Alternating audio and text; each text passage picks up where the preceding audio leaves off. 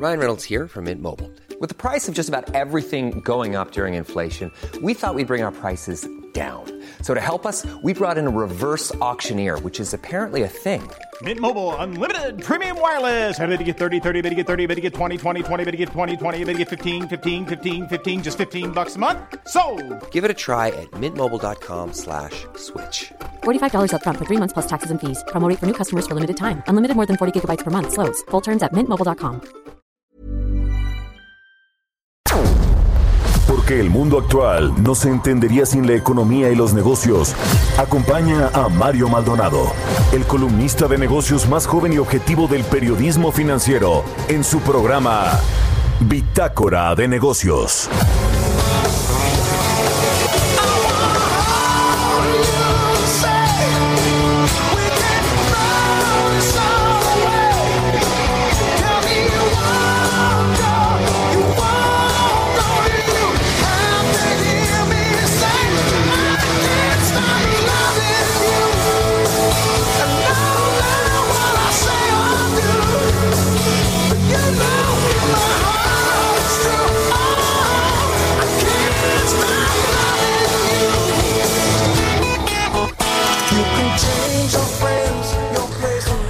Están? Muy buenos días. Bienvenidos a Bitácora de Negocios. Yo soy Mario Maldonado y me da muchísimo gusto saludarlos en este jueves 3 de diciembre del 2020.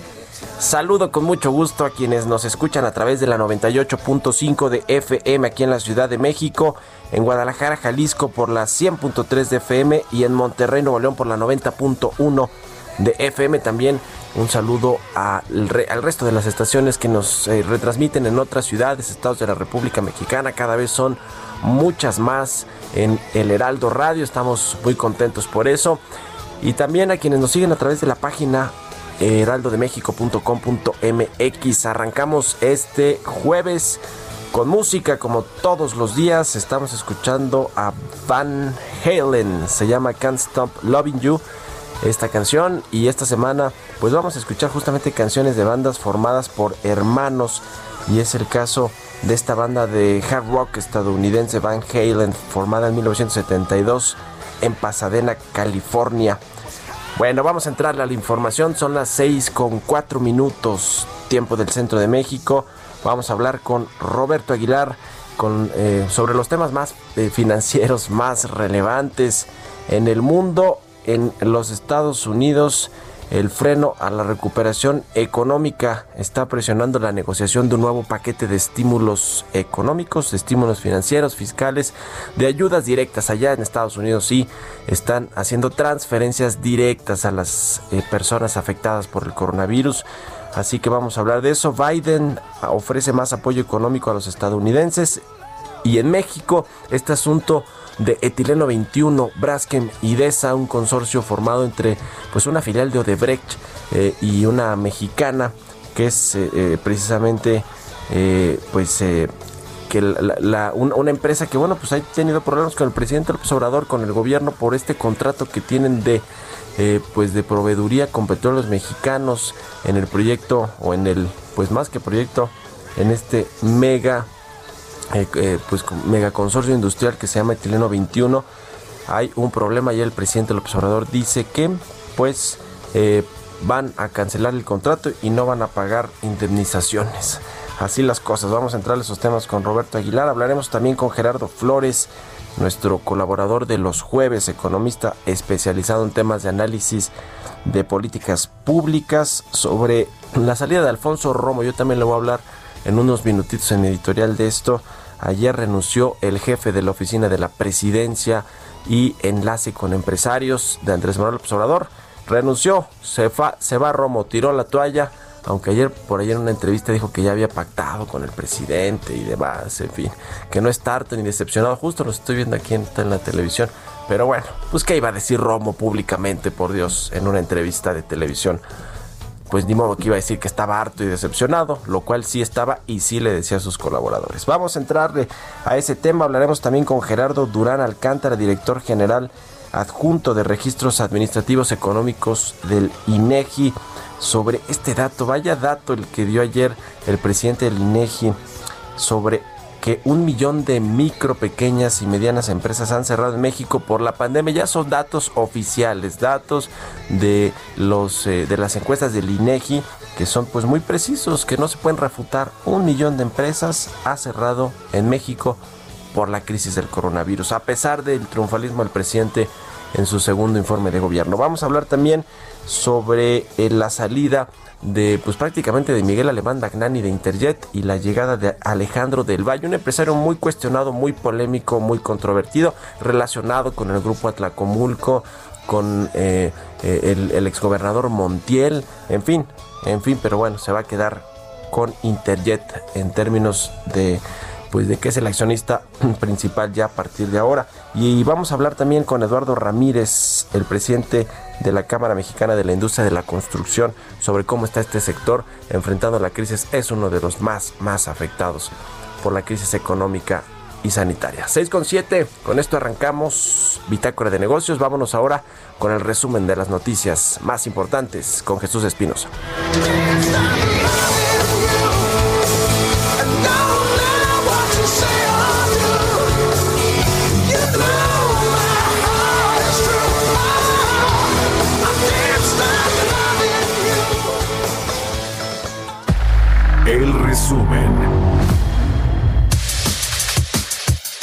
Secretario de Salud Jorge Alcocer firmó este miércoles el contrato de compra de la vacuna contra el COVID-19 fabricada por Pfizer. En su cuenta de Twitter, la Secretaría de Salud señaló que el acuerdo es por 34.4 millones de dosis del régimen de dos aplicaciones de la farmacéutica. Agregó que se prevé que de ese número, 250 mil dosis, sean enviadas este mismo mes a México. De acuerdo a un informe presentado por la Comisión Económica para América Latina y el Caribe, México lidera la resiliencia en la atracción de inversión extranjera directa en el contexto de las afectaciones del COVID-19 en este año. Nuestro país registró el menor descenso interanual de menos 6% al tercer trimestre de 2020 a 23 mil millones de dólares. La calificadora Standard Poor's estimó que México y Argentina serán los países que más tardarán en recuperarse después del golpe de COVID-19 en América Latina y esperan que la mayoría de las principales economías latinoamericanas regresen a su nivel de PIB previo a la pandemia en la segunda mitad de 2022, en el caso de México hacia finales de 2023. De acuerdo con los resultados de la segunda edición de la encuesta sobre el impacto generado por el coronavirus en las empresas realizada por el INEGI, en agosto de este año la proporción de empresas que no recibieron ningún tipo de apoyos para hacer frente a la crisis por COVID-19 ascendió a 94.1%, tasa superior al 92.2% que no recibió ayuda de ninguna índole en el mes de abril. El secretario de Hacienda Arturo Herrera consideró que la reforma a pensiones que se presentó en meses pasados por el presidente Andrés Manuel López Obrador es probablemente la más importante. Agregó que se busca que las primeras generaciones de Afore que se empiecen a retirar en siguientes años lo hagan con una tasa de reemplazo digna. El presidente de la Comisión Nacional del Sistema de Ahorro para el Retiro, Abraham Vela, señaló que las administradoras de fondos para el retiro en México reducirán sus comisiones por medio de 0.92 a 0.80% sobre saldo en 2021. Bitácora de negocios en El Heraldo Radio. El editorial.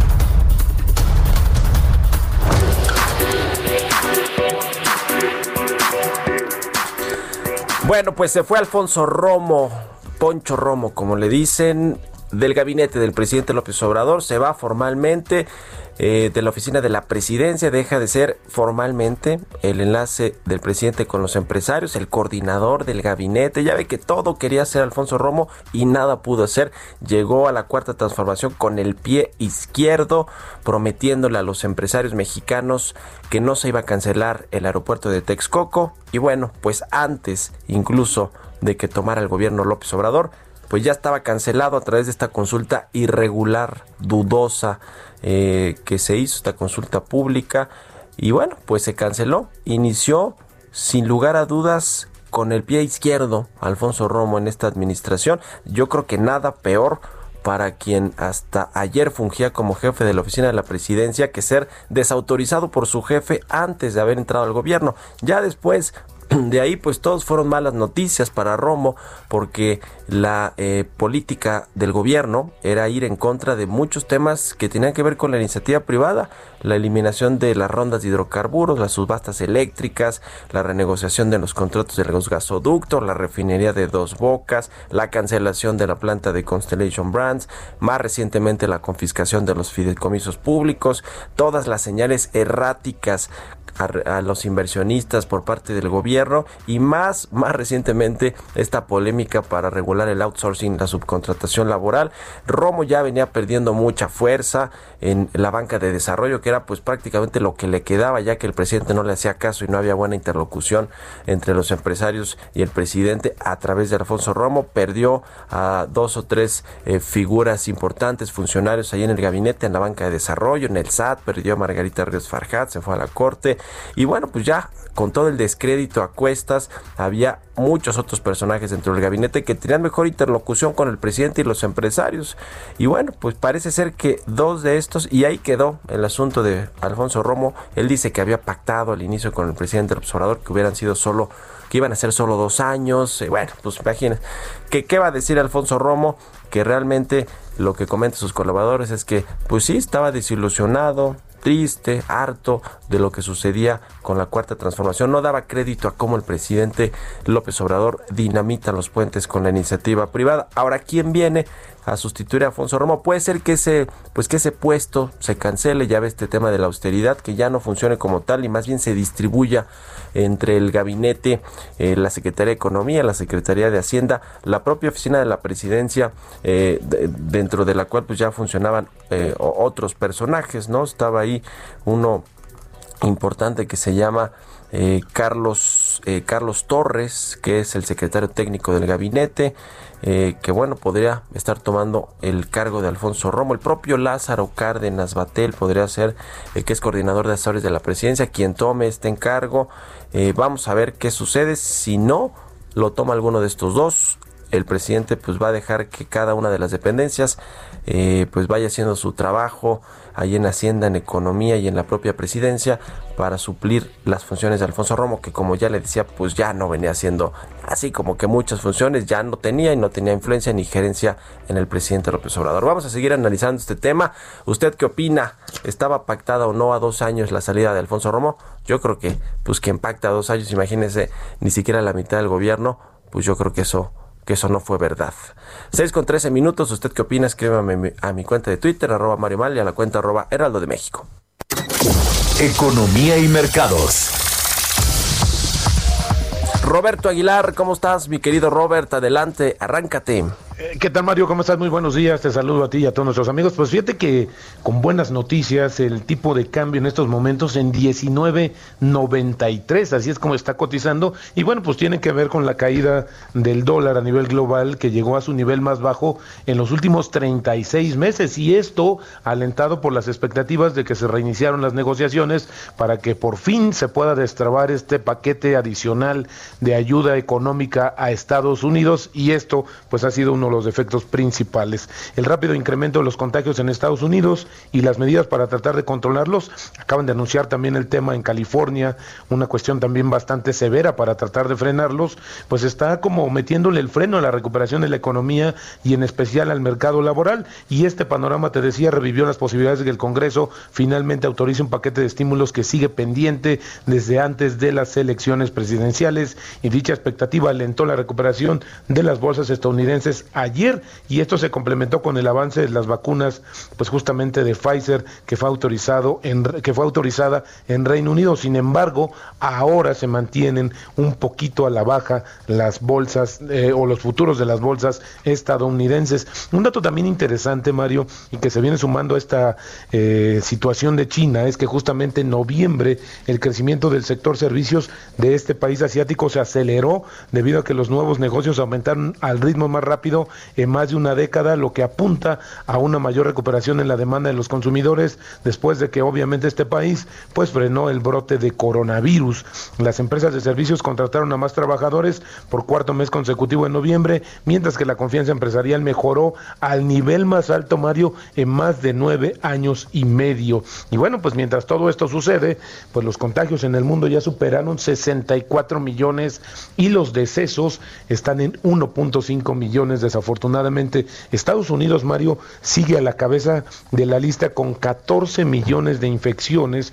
Y fíjate que el director de los Centros para el Control y la Prevención de Enfermedades justamente de Estados Unidos advirtió que la pandemia va a plantear la crisis sanitaria más grave que ha vivido Estados Unidos en los próximos meses. Y esto antes de que las vacunas estén disponibles de forma generalizada. Este doctor Robert Redfield dijo que la última ola de contagios ya ha demostrado ser mucho más devastadora que las olas anteriores por su amplio alcance geográfico y su trayectoria más pronunciada en el aumento de las tasas de infección, hospitalizaciones y también de decesos. Y bueno, pues espera el efecto justamente de las festividades de eh, pues estas recientes que tuvo justamente eh, del Día de Acción de Gracias en Estados Unidos. Y bueno, fíjate que también mientras que el presidente electo Joe Biden prometió un grupo de trabajadores afectados por la pandemia que habrá más ayuda financiera en camino, el presidente Donald Trump pues ya insinuó que podría estar listo para comenzar otra carrera por la Casa Blanca en 2024.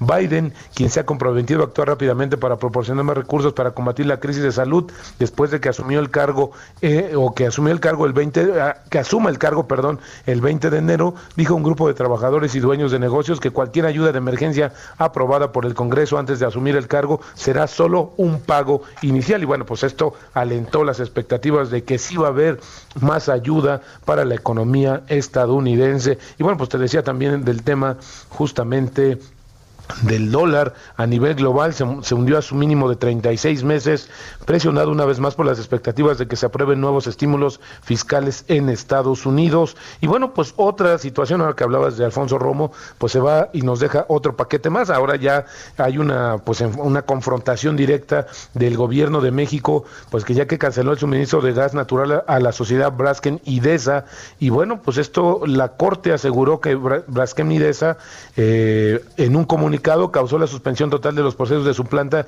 etileno 21 y ya advirtieron que van a tomar decisiones y acciones en el marco de la ley para defender sus intereses. Y una historia totalmente diferente, Mario, es la de justamente las acciones de Yenova, que subieron más de 11% ayer, luego de que su, pues, su matriz, Sempra Energy, anunciara que va a comprar la participación restante de su unidad mexicana en un acuerdo valorado en 6.130 millones de dólares. La oferta de Sempra eh, totalmente en acciones implica un precio de 82 pesos por cada título de Yenova, es decir, una prima de 15.2% que ayer ya reconoció, hay que decirlo, respecto al cierre del lunes. Y luego de este acuerdo, las acciones de Sempra van a cotizar en la Bolsa Mexicana de Valores y la compañía combinará a Yenova con su unidad de infraestructura de exportación de gas natural licuado en Norteamérica que se llama Sempra LNG. Oye, Robert, ¿cómo lees este asunto? Eh? A mí me, pues, Sempra es de capital estadounidense y en el marco del tema pues dicen mejor que nos cuide el, Temec, que aquí nos vaya a expropiar, nos vaya a cancelar contratos, ¿no? Coincido totalmente con esa lectura, Mario, es decir que al final del día pareciera que se está cubriendo, ha tenido una relación muy ríspida, justamente, y es muy contradictorio, porque en este paquete reciente de proyectos de infraestructura, el que más se destacó fue justamente uno de Yenova. Así es que esto creo que totalmente para hacer un enfrentamiento, o para evitar más bien el enfrentamiento y encapsular sus proyectos en los siguientes años, así es que decide hacerlo y creo que es una manera que, que lo hace justamente en ese sentido, Mario. Coincido totalmente contigo y creo que esto es una buena acción por parte de la compañía. Ya veremos también cómo lo toma el gobierno. Y luego la frase del día, si me lo permites, de George Soros, en la dice, en la inversión en bolsa se gana dinero descontando lo obvio y apostando por lo inesperado. Así es que bueno, pues nada mejor. O así que como anillo al dedo esta frase para el día de hoy, mi estimado Mario. Pues muchas gracias, mi querido Robert. Un abrazo, muy buenos días. Buenos días, Mario. Roberto Aguilar, síganlo en Twitter, Roberto AH6 con 20. Políticas públicas y macroeconómicas. Pues se fue Alfonso Romo, ya le decía, y vamos a analizar el tema con nuestro colaborador de todos los jueves, Gerardo Flores. Mi querido Gerardo, buenos días, ¿cómo estás? Muy bien, Mario, muy buenos días para ti y todos los que nos escuchan. Pues, ¿qué opinas de la salida del tuit del presidente, de lo que había hecho Alfonso Romo en estos dos años de cuarta transformación, entre comillas?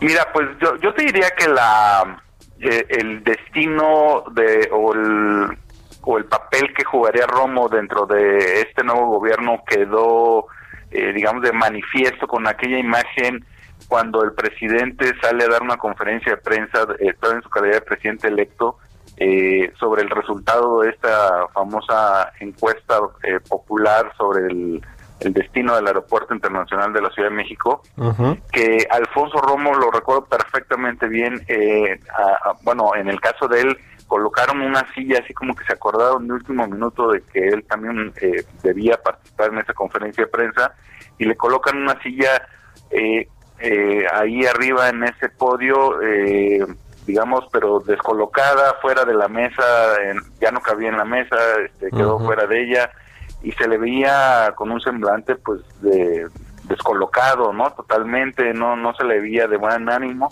y para mí esa fue como una imagen muy clara de cuál podría ser el papel que jugaría dentro de este nuevo gobierno y, y pues lo vimos y tú lo narras de manera espléndida en tu columna de hoy eh, donde pues hay una serie de factores o de decisiones en las que pues nada pudo hacer, no pudo meter las manos, se sabe que en otras quizás sí lo pudo haber hecho, no no vamos a poder saber cuáles fueron en total las que las que pudo intervenir de manera positiva, pero es un hecho que la imagen que quedaba eh, clara hacia el exterior, hacia hacia el exterior del gobierno, es que era un funcionario que tenía muy poca, muy poca capacidad de maniobra, ¿no? es una mala noticia, aunque tuviera esa poca capacidad de maniobra, es una mala noticia porque también es un signo de que al interior del gobierno pues está fortaleciéndose esa ala radical que pues es la que tanto daño le ha hecho a la certeza o la certidumbre en, nuestro país para pues, para que se invierta de manera eh, decidida, ¿no? Tan es así que pues los niveles de inversión pues, han caído de manera notoria. Entonces, eh, yo no, yo la verdad no me creo esa historia de que habían pactado solo dos años, eh, pero un signo de que está, se acercaba el fin eh, fue la salida de un, que yo considero que era su mano derecha a la oficina de la presidencia, que era Abel Gibert, que fue comisionado de la sí, hace varios años, y que se unió a AT&T hace eh, alrededor de dos o tres meses, no recuerdo bien ahorita la fecha, pero era un, era, era un signo de que posiblemente se acercaba el fin de la de la presencia de Alfonso Romo dentro del gabinete. Sí, sí, sí, totalmente. ¿Quién, eh, digamos que ese pues ese enlace de el presidente con los empresarios que en teoría quizá ya no de forma pues muy contundente eh, hacía Alfonso Romo. Ahora qué va a suceder yo yo lo que veo es que estamos en la peor crisis de los últimos 70 años la peor crisis económica y los empresarios pues no tienen la mejor relación con el gobierno ni con el presidente y ahora que sale pues uno de los que les ayudaba ahí como que a, a poner temas sobre la mesa ahora qué va a pasar Sí, sí, yo creo que la señal no es buena eh, aunque el presidente diga que va a seguir siendo su enlace, pues ya ese eh, papel pierde mucha mucha eficacia, digamos, eh, y sobre todo, como bien señalas, en esta ruta que el presidente quiere delinear, que es de que viene la recuperación, bueno, pues para la recuperación lo que se requiere primero, sobre todo, es mucha inversión, y para que haya inversión lo que se requiere es certidumbre, haya confianza, y quizá de alguna forma Alfonso Romo ayudaba a transmitir un poco de esa confianza que se podría necesitar. Sin él ahí adentro me parece que pues no son buenas noticias, que, que creo que es una mala señal para esa para ese horizonte de recuperación que tanto está insistiendo el presidente en, pues en describir, ¿no? Pues muchas gracias, mi querido Gerardo, muy buenos días. Muy buenos días, Mario. Un abrazo. Gerardo Flores R, síganlo en Twitter. Vámonos a la pausa, regresamos.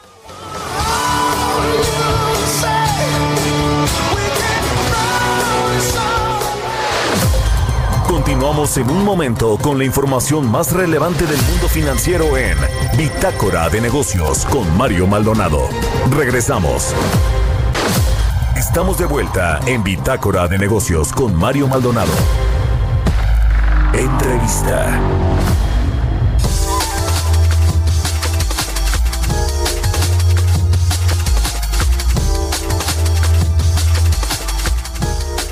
Ya estamos de regreso aquí en Bitácora de Negocios. Son las 6 de la mañana con 30 minutos, tiempo del centro de México. Vamos a platicar con Gerardo Durán. Él es director general adjunto de Registros Administrativos Económicos del INEGI. ¿Cómo estás, Gerardo? Muy buenos días. Saludarte a ti y a todo tu auditorio.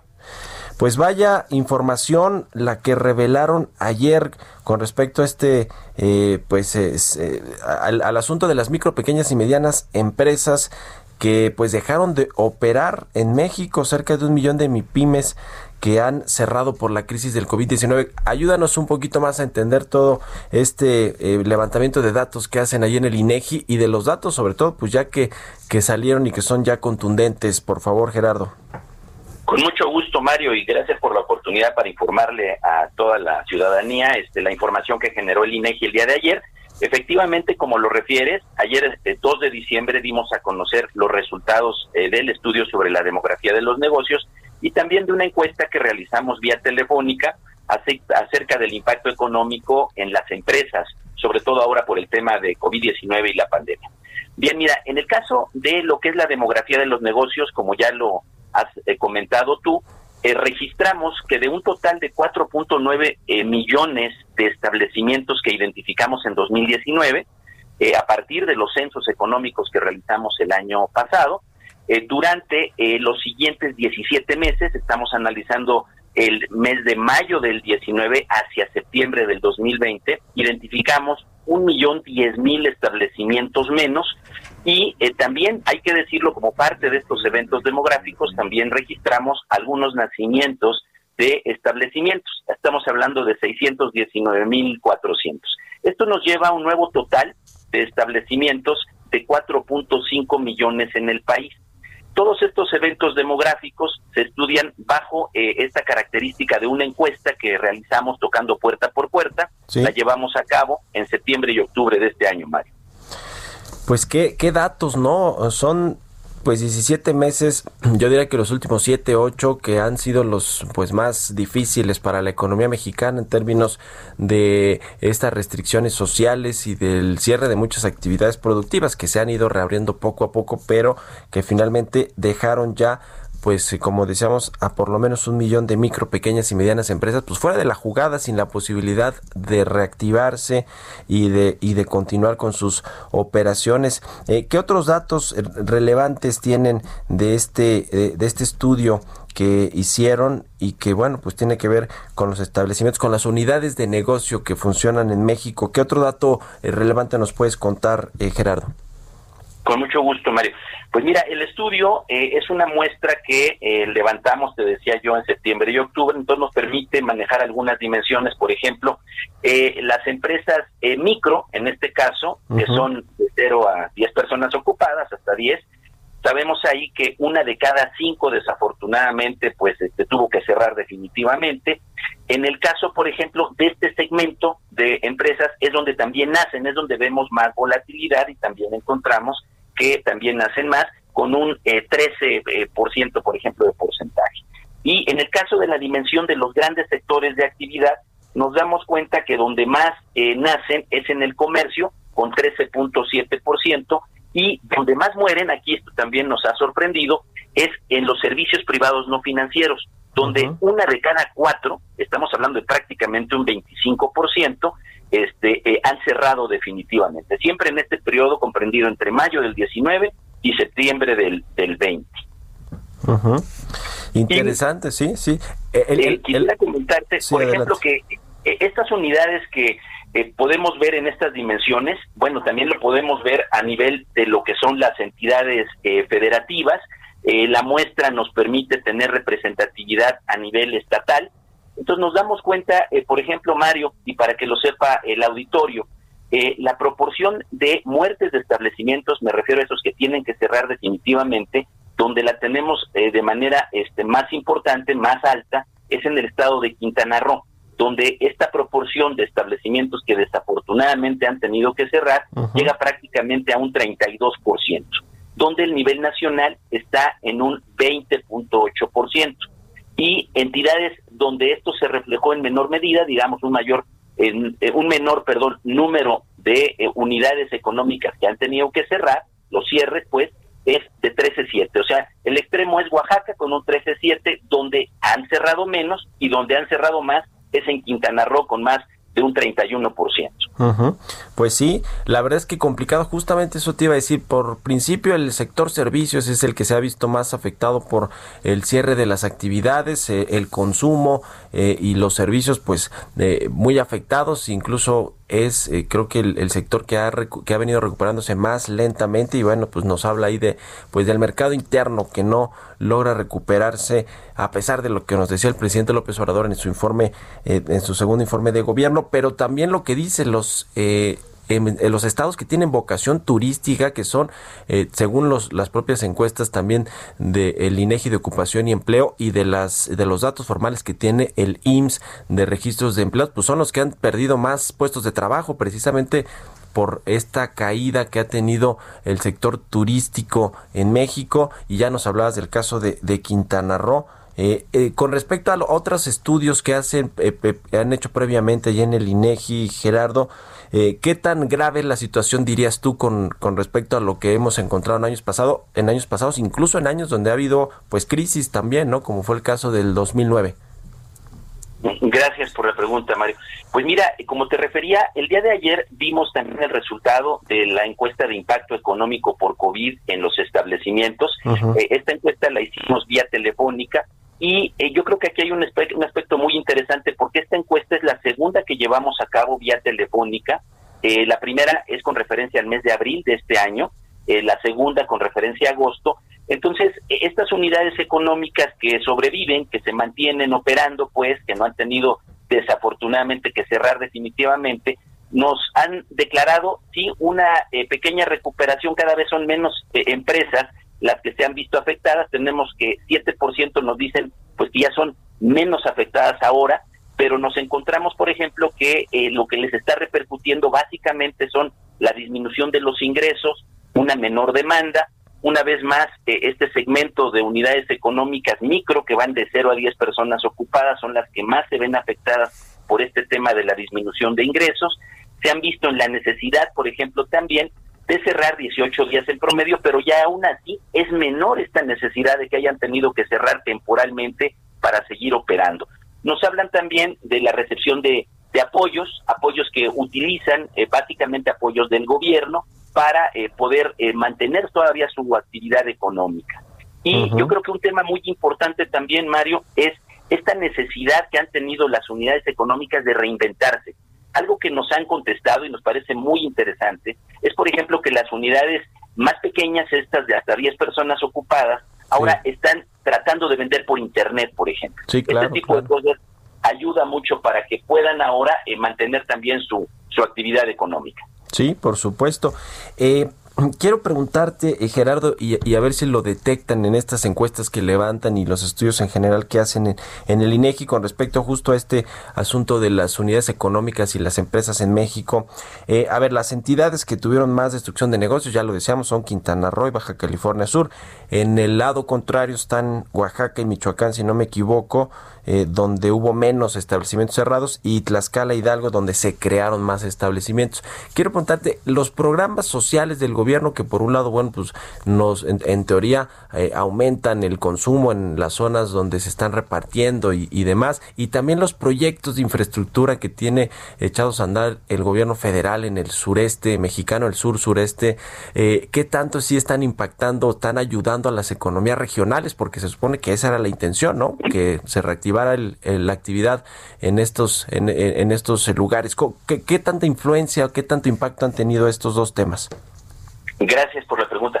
Pues mira, nosotros en realidad cuando hacemos la investigación en estas unidades que han mantenido su operación, simplemente preguntamos por los apoyos recibidos eh, por el gobierno, no hacemos una distinción particular si es el gobierno federal, el gobierno estatal este, el que esté dando el apoyo, inclusive también el del municipio.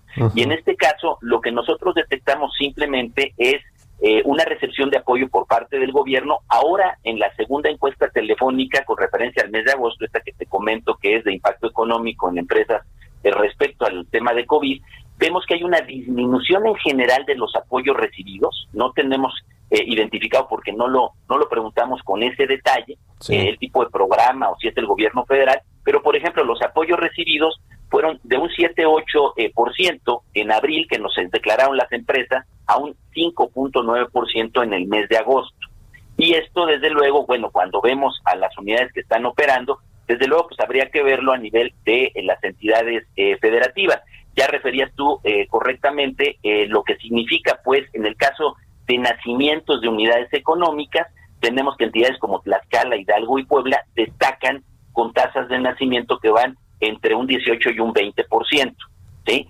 Y en el lado contrario, es, cierto, en Quintana Roo, además de tener eh, muchas unidades que lamentablemente han tenido que cerrar definitivamente, también tenemos que es una entidad donde nacen pocas entidades, ¿no? Estas entidades de vocación turística se han visto pues afectadas por esta situación que vivimos a nivel no solo del país, sino del mundo. Pues ahí está la situación, una radiografía de lo que está sucediendo en México con las empresas, con los establecimientos, con los negocios que pues la han pasado mal en esta eh, crisis económica y sanitaria. Te agradezco mucho eh, Gerardo que nos hayas ayudado pues a entender estos datos que presenta el INEGI siempre pues muy muy profesionales y muy eh, apegados a la realidad de lo que sucede en México. Gracias y muy buenos días. Muy buenos días Mario y un saludo para el auditorio.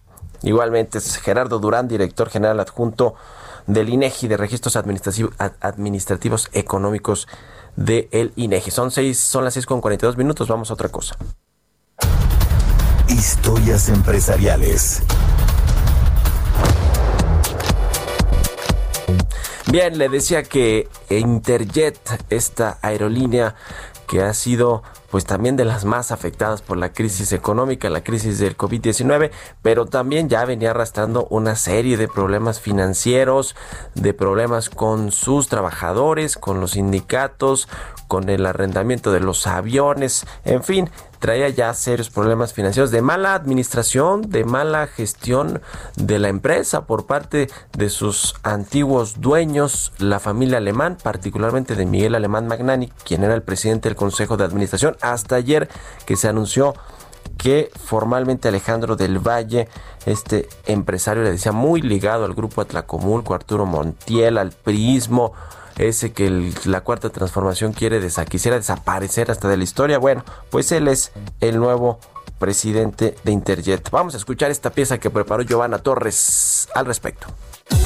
En medio de los problemas que pesan sobre Interjet, la compañía anunció el nombramiento de Alejandro del Valle de la Vega como nuevo presidente del Consejo de Administración, sustituyendo a la familia alemán, quienes conservarán un cargo honorífico como fundadores de la aerolínea. En un comunicado, Interjet precisó que desde el pasado mes de julio Del Valle se desempeñaba como presidente ejecutivo de la compañía, debido a que el inversionista cuenta con una participación accionaria del 90% que obtuvo tras una aportación de capital de 150 millones de dólares. El empresario Alejandro del Valle pertenece a la Intercontinental Chamber of Commerce desde el 2018, de la que su hijo Carlos del Valle Guerrero es presidente, una entidad que según su página web asesora desde el 2018 al gobierno mexicano en la implementación de programas sociales, tales como el Banco del Bienestar y en la reestructuración de ciertas entidades como Salud y Segalmex, el extenso programa gubernamental de apoyos al campo, además de tener experiencia en el abasto de insumos hospitalarios diarios. La aerolínea detalló que el capital permitirá hacer frente a los compromisos laborales, fiscales y con proveedores de la compañía, además de generar capital de trabajo para potenciar el crecimiento de la aerolínea. Agregó que también se podrán comprar más aeronaves y desarrollar una campaña de relanzamiento para recuperar la confianza de los pasajeros, a quienes se les ofrece una sentida disculpa por todos los contratiempos generados en los últimos días. Para Bitácora de Negocios, Giovanna Torres. Bitácora de Negocios.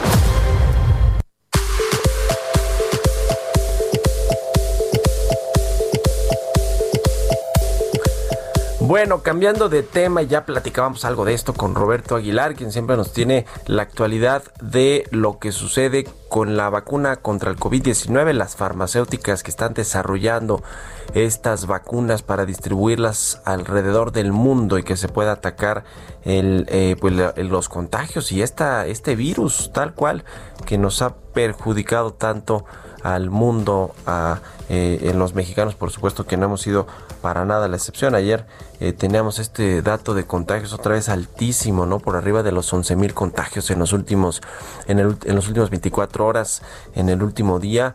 Y bueno, pues está eh, muy complicado. Ya muchos estados también están regresando a los semáforos rojos.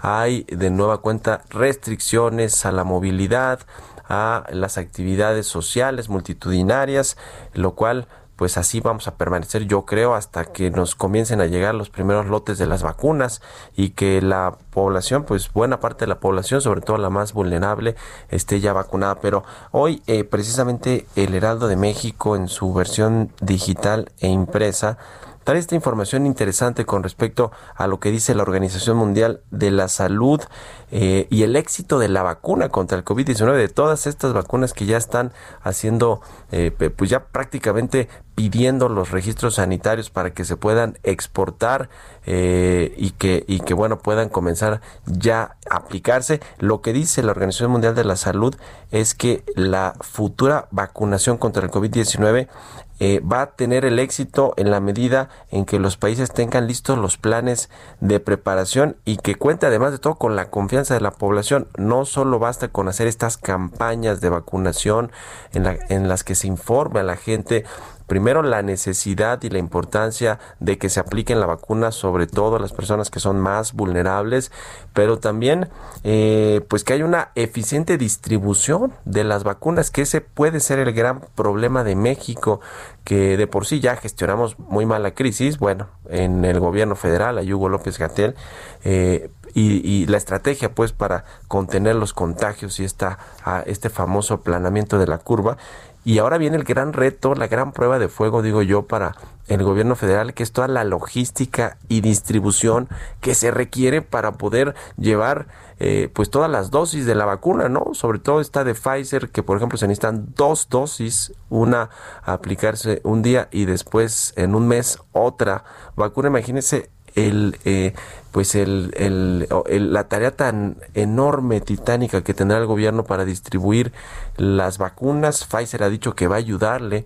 con la distribución. No sabemos a qué se refiere, si a través de la iniciativa privada de las distribuidoras de medicamentos que ya funcionaban en México, que el presidente las estigmatizó porque las vincula con asuntos de corrupción, las dejó fuera del mercado, algunas las inhabilitó pero bueno, pues son las que tienen toda la experiencia, todas las cadenas de frío que requieren, por ejemplo, vacunas como la de Pfizer contra el COVID-19, que requiere pues trasladarse, transportarse a una temperatura de menos 60, 70 grados centígrados, es decir, es una especialización muy puntual la que se debe tener para poder trasladar medicamentos y vacunas en lo particular y que no se echen a perder pues en el en el transcurso en el camino y bueno, pues tenemos a la distribuidora del gobierno que se llama Birmex, que no es nueva, no la creó la cuarta transformación, pero sí le otorgó pues mucho poder ahí a esta distribuidora y ahora pues vamos a, ver si va a cumplir con el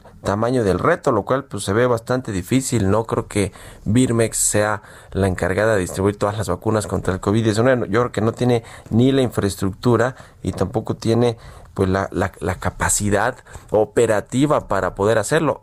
Me parece a mí que van a tener que echar mano indiscutiblemente de la iniciativa privada. Ya lo, ya lo estaremos viendo, pero pues es, es todo un reto. Por cierto, ahora quien está al frente de Birmex es Pedro Centeno, quien había estado en el, en el IMSS primero, se peleó con Sor Robledo, luego en el ISTE, en, en las direcciones de administración, y ahora el presidente, tras la caída de David López por los videos con eh, su hermano, Pío López Obrador, pues le dio la encomienda a Pedro Centeno, quien eh, pues ahora tendrá este, este reto titánico de llevar los medicamentos de la vacuna contra el COVID-19.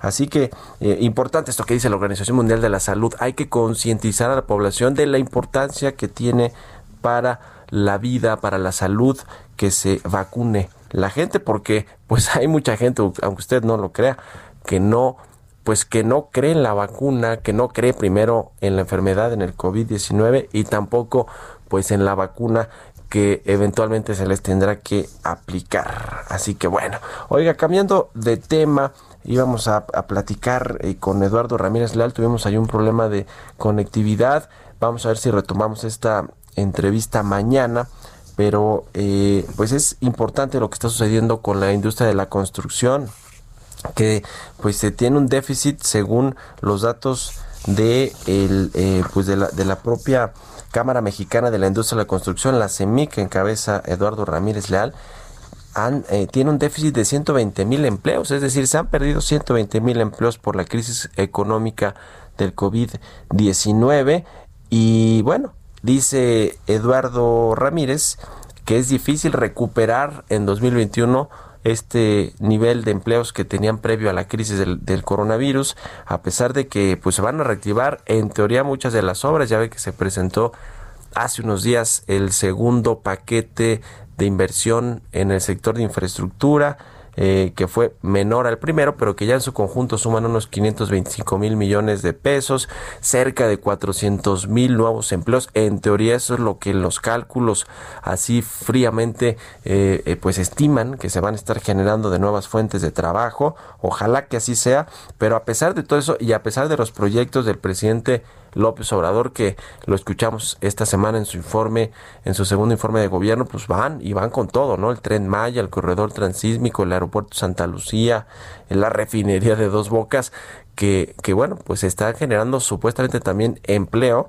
pero no parece que se esté eh, registrando eh, formalmente, por lo menos en los datos que tiene la Cámara Mexicana de la Industria de la Construcción, le decía entre 100 entre 100 mil y 120 mil empleos eh, es la pérdida neta para el sector de la construcción en el 2020. Eh, y bueno, pues veremos en el 2021 cuánto se, se, logran recuperar. El asunto también con los proyectos de infraestructura de la, del gobierno federal, como estos cuatro que ya le nombré, pues es que algunos los está haciendo el ejército, ¿no? Con, con los trabajadores que tiene el ejército. Obviamente los proveedores son empresas mexicanas o empresas extranjeras que están haciendo la proveeduría de materiales para construir este aeropuerto de Santa Lucía, por ejemplo, pero quienes están quedándose los empleos, pues son los militares, las Fuerzas Armadas, el ejército, no son eh, eh, puestos de trabajo que están en el mercado laboral y que se pueden otorgar a cualquier persona que tenga pues la, la, capacidad o la experiencia para trabajar en la industria de la construcción. Ese creo que es un tema, digo, no está mal tampoco que se los quede el ejército, pero eh, pues mucho, muchos de estos proyectos, tal cual también lo dijo el presidente López Obrador en su segundo informe de gobierno, pues es eh, mucha de la intención que tiene es darle más fuerza y más poder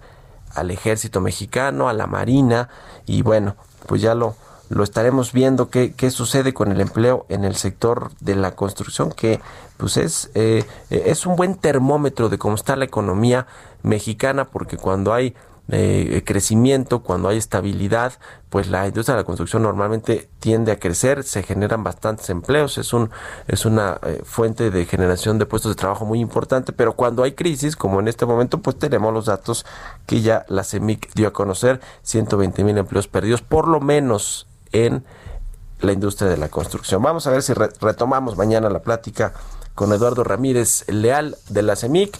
Y por lo pronto yo le agradezco que este jueves nos hayan acompañado aquí en Bitácora de Negocios, en el Heraldo Radio. Quédese ahora con Sergio Sarmiento y Lupita Juárez y nosotros nos escuchamos mañana, ya lo sabe, tempranito a las seis. Muy buenos días.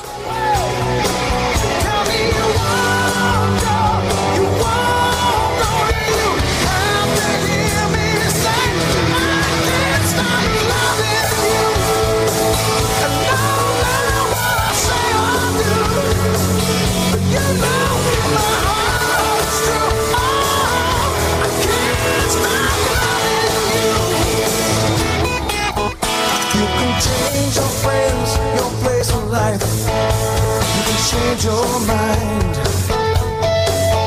We can change the things we say and do it. Esto fue Bitácora de Negocios con Mario Maldonado, donde la H suena y ahora también se escucha. Una estación de Heraldo Media Group. Hey, it's Paige DeSorbo from Giggly Squad. High quality fashion without the price tag. Say hello to Quince. I'm snagging high-end essentials like cozy cashmere sweaters, sleek leather jackets, fine jewelry, and so much more. With Quince being 50 to 80% less than similar brands. And they partner with factories that prioritize safe, ethical, and responsible manufacturing. I love that. Luxury quality within reach. Go to quince.com slash style to get free shipping and 365 day returns on your next order. Quince.com slash style.